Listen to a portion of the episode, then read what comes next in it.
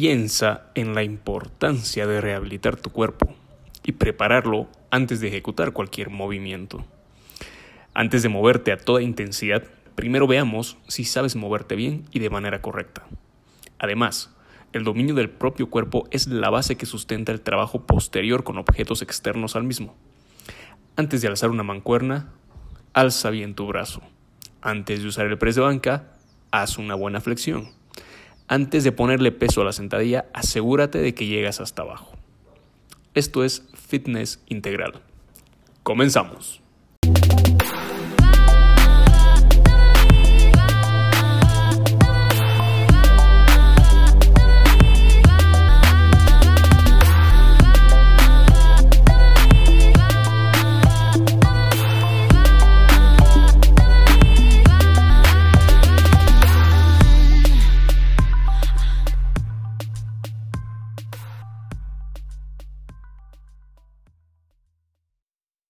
Estiramiento dinámico, flexibilidad y movilidad. Tres componentes esenciales de lo que tendría que ser tu entrada en calor previa a cualquier rutina de ejercicio. Si bien esta está compuesta en mi metodología por lo que vendría a ser de cooptación articular, liberación miofacial, después recién estiramiento dinámico, todo lo que es movilidad y flexibilidad, luego una activación neural y recién la parte central del entrenamiento. Hoy no vamos a hablar de todo el preentreno, o sea, hoy no vamos a hablar de toda esa fase de entrada en calor. Me quiero centrar en estos puntos previamente mencionados. Ok, vamos uno por uno entonces. Mira, el estiramiento dinámico nos va a permitir preparar al cuerpo de una manera que el flujo sanguíneo empiece pues a ir hacia los músculos. De que el músculo se prepare para lo que vendría a ser la contracción y la expansión del mismo. ¿Cuál es el chiste acá? Que mucha gente suele estirar de manera pasiva, es decir, se queda mucho tiempo estirando antes de entrenar. Y bueno, es que estirar de manera pasiva, ¿qué quiero decir con esto? 6 segundos para adelante de estiramiento en cualquier grupo muscular, eso ya es manera pasiva. Eh, estática, si quieres también verlo de esa forma. No te va a ayudar a ti en el entrenamiento. Ese tipo de estiramiento se hace al final. Al iniciar, hay estudios científicos que demuestran que el performance se optimiza cuando tú has preparado el cuerpo mediante estiramientos dinámicos. ¿Qué quiere decir eso? Tampoco estiramientos pendulares, porque muchas veces la gente lo confunde. Estiramientos pendulares vendrían a ser que alargas y acortas el músculo en breve tiempo, ¿sí? es decir, de manera muy rápida. Sin embargo, tampoco quieres balancear tu cuerpo mientras estiras, si me dejo entender. Lo que tú quieres hacer es estirar, aflojar estirar, aflojar y cada vez buscar un mayor rango de movimiento, que esta también es la finalidad de esta esencia de la entrada en calor. Que no vayas simplemente a moverte, sino que pues vayas lubricando articulaciones, vayas capacitando al cuerpo para que genere un mayor rango de movimiento. ¿No te ha pasado que después de entrenar, por ejemplo, un día pecho, al día siguiente, o, o bíceps y tríceps, al día siguiente estás súper macurcado, estás como que no puedes mover por entero tu brazo, no puedes abrir, te das cuenta, no puedes como que irle a dar un abrazo bien grande a alguien porque como que expandir el pecho te duele por la macurca de lo que trabajaste. Entonces, estás con un rango de movimiento acortado a causa de la macurca, de los quiebres miofibrilares, de los quiebres de la, del músculo en sí. Entonces, lo que tú quieres es ir de a poco acomodándolo otra vez. Cosa de que cuando vayas a entrenar, no entrenes bajo ese rango disminuido de movimiento, sino con la libertad de moverte en un rango más amplio, completo en este caso. Entonces, ejercicios de estiramiento dinámico, hay varios. Hay uno que es conocido como que el mejor estiramiento del mundo, The World Best Stretch. Em, bueno, mediante este podcast, en este audio, es muy difícil que te, que te haga entender cómo es esta figura. Sin embargo, si tú lo buscas en internet, vas a dar con esta figura. La idea es que tú estires todas las cadenas musculares, anteriores, posteriores, cruzadas, de manera dinámica. Y sobre todo, porque más allá de que fueras a trabajar solo un grupo muscular un día, el hecho de trabajar este estiramiento a todo el cuerpo te beneficia a nivel postural, ya que hemos visto, se sabe, que muchas de las falencias a nivel biomecánico del ejercicio viene porque no tengo un acortamiento en el bíceps, no tengo un acortamiento ah, en el trapecio superior.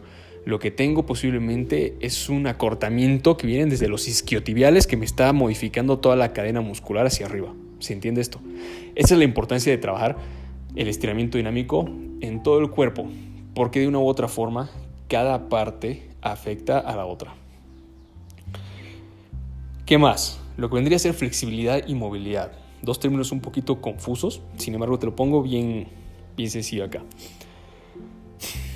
Hmm, ok, mira, movilidad. Movilidad es que tú puedas llevar, si estiras tu brazo por completo, con el pulgar hacia arriba, hacer una extensión, una palanca, estirar tu brazo hacia el techo y que éste quede de manera vertical.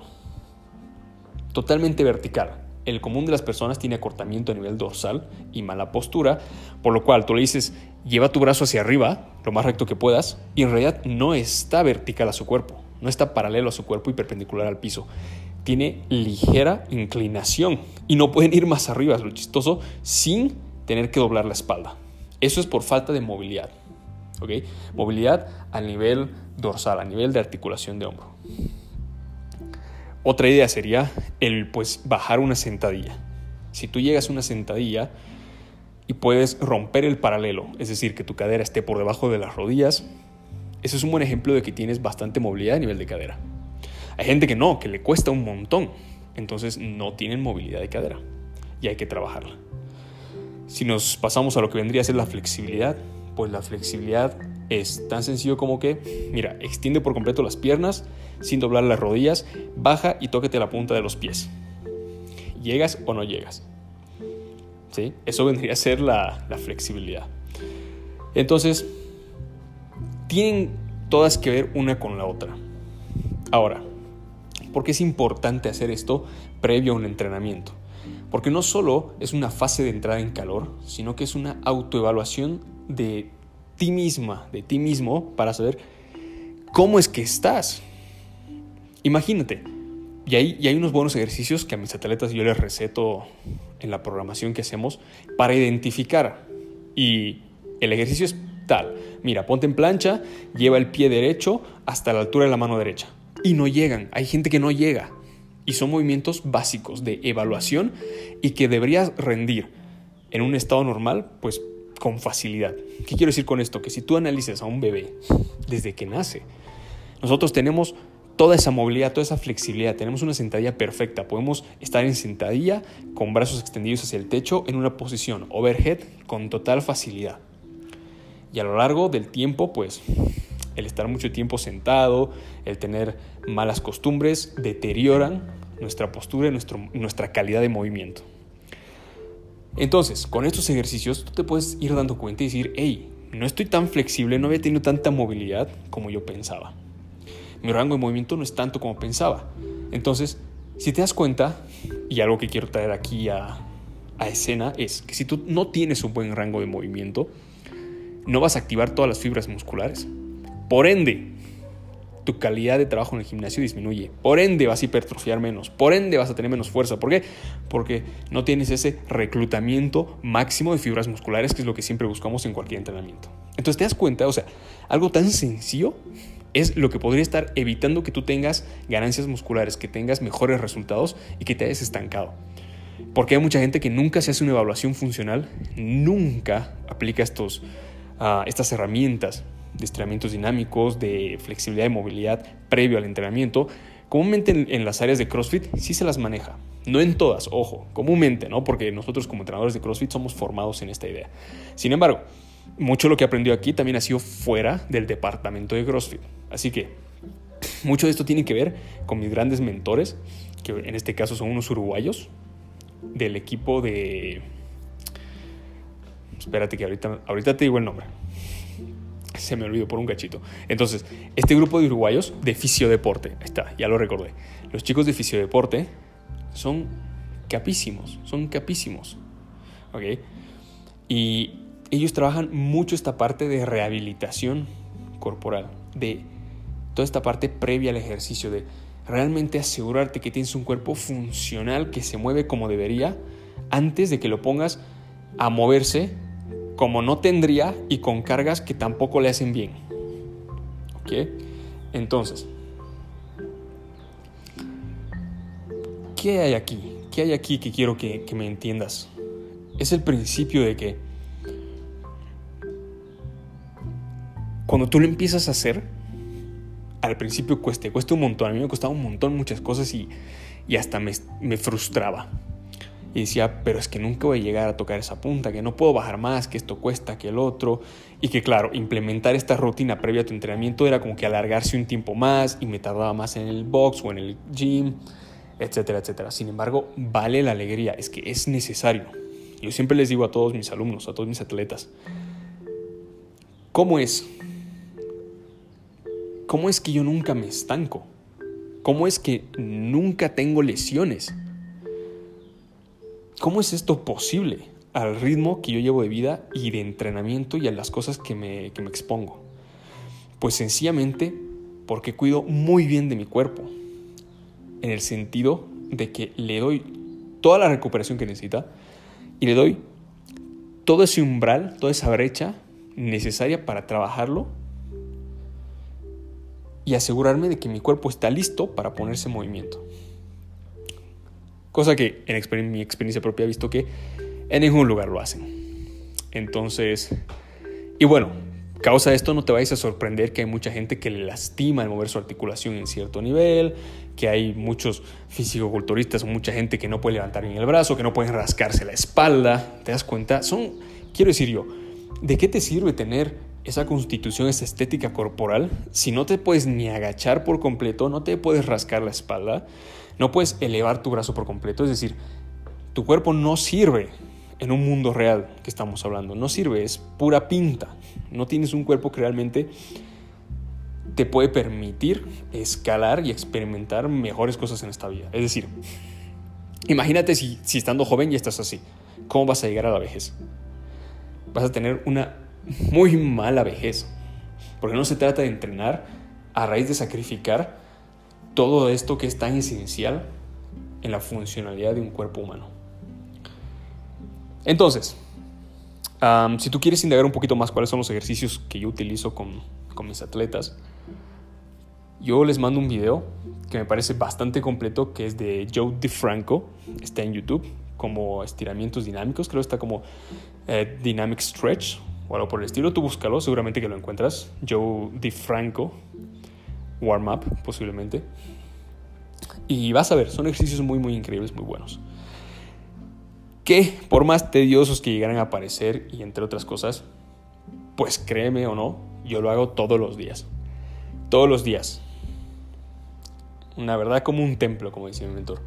Lo hago todos los días, por más tedioso cansador que pueda parecer, y es que los mejores, y son esos pequeños detalles que hacen a los mejores, se toman el tiempo debido, ya sea un día o dos días a la semana enteros donde no necesariamente generan estrés muscular, sino que aprovechan ese descanso activo para hacer lo que es movilidad, flexibilidad y estiramientos dinámicos, o previamente al ejercicio, que en realidad lo que te estoy comunicando es eso, que siempre lo hagas previo al ejercicio.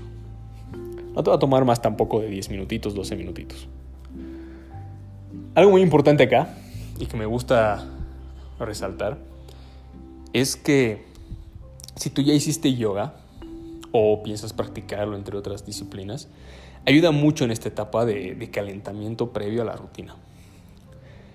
Porque el yoga justamente utiliza muchos estos movimientos. Muchos, muchos movimientos que demandan este estiramiento dinámico, estas posiciones de flexibilidad y movilidad. Así que lo que yo empezó a hacer de a poco es incorporar movimientos de yoga en esta mi fase de entrada en calor. Y de esa manera me permito tener más ejercicios, más patrones de movimientos, que los pueda yo combinar en mi rutina en el día a día. Y de esa manera, pues generar esa también variabilidad en los movimientos y no fatigarme de hacer lo mismo todos los días. Entonces, si tú haces yoga, te invito a que utilices esos movimientos también previo a tu entrenamiento, previo, y aquí viene algo muy importante, que esto no es solo para que cuando vas al box de CrossFit y cuando vas al gimnasio, es cuando haces un deporte.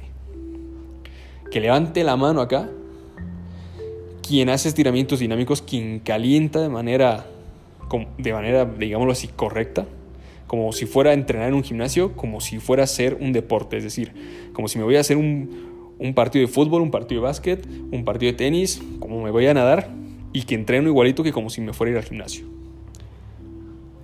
Apuesto que vería pocas manos ahí encima. Y es que la verdad no todos lo hacen. Y es algo que resalta mucho porque yo siempre, porque te digo ya, yo no pienso, mm, es, decir, esto es un no negociable. No me arriesgo al hecho de lesionarme por simplemente no haber pasado 10 minutitos previos calentando. Y calentando de manera correcta, que es decir, utilizando estiramientos dinámicos. es muy muy importante hacerlo antes de cualquier práctica deportiva.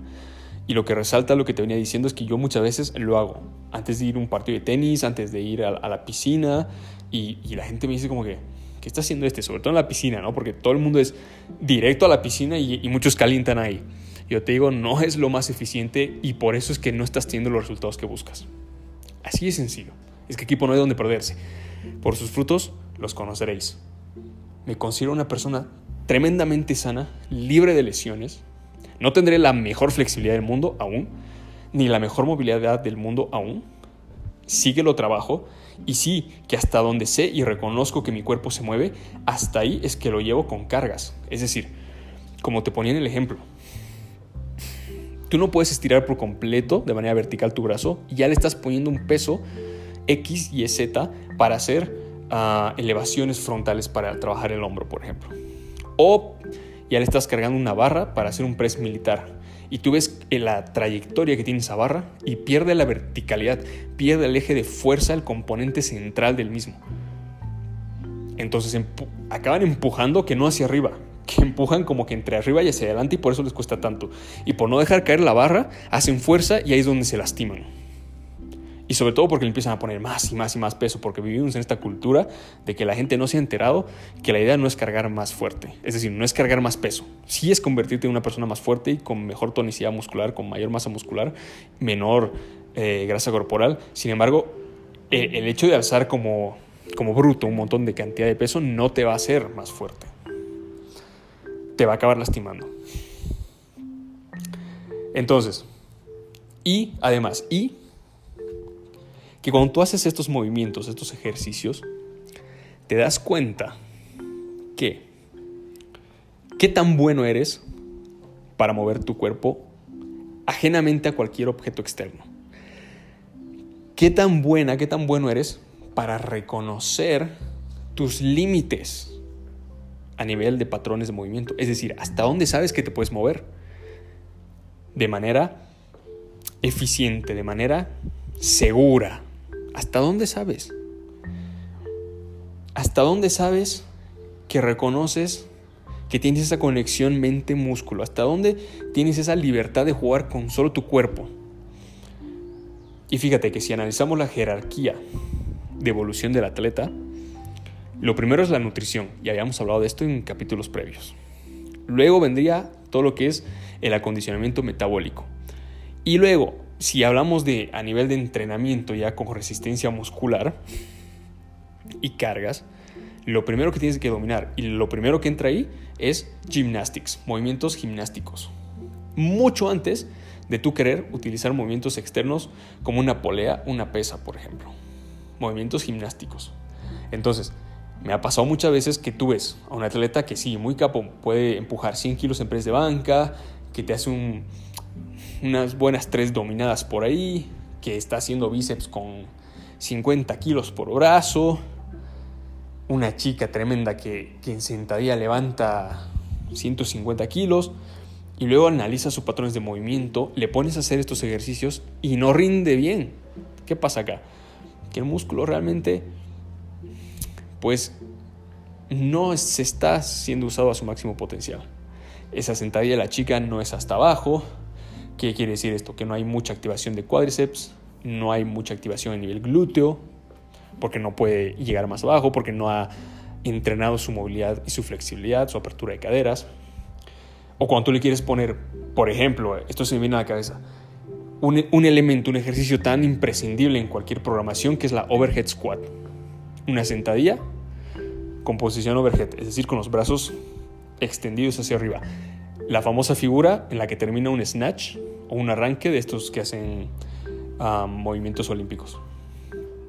Esa figura, por ejemplo, de mantener una sentadilla con la espalda recta, el abdomen duro, los talones firmes, una extensión perfecta de brazos, es tan imprescindible utilizar esa figura en una programación. Tiene tantos, tantos beneficios. Sin embargo, con mucha gente no lo puedes hacer. ¿Por qué? Porque no tiene la flexibilidad, no tiene la movilidad, no ha calentado de manera correcta durante tantos años y ahora pues sus cadenas musculares están acortadas.